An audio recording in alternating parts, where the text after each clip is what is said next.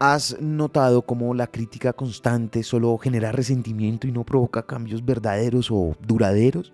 Es fácil caer en la tentación de criticar a los demás, pero ¿realmente esa es la forma de lograr un impacto positivo en sus vidas? O incluso, ¿cómo te has sentido tú cuando te critican?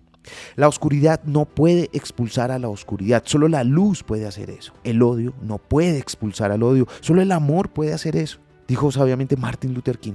Criticar a los demás solo alimenta la negatividad y el resentimiento tanto en quien recibe esa crítica como en quien la hace. Las verdaderas transformaciones ocurren con formas constructivas de comunicación.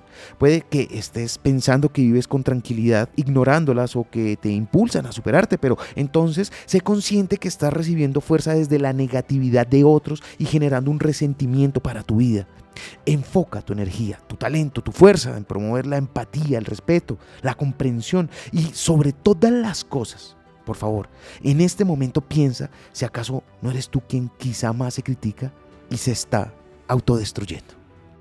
Lo aprendí en la vida, está en los libros. Soy Lewis Acuña y te espero en arroba libro al aire en Instagram.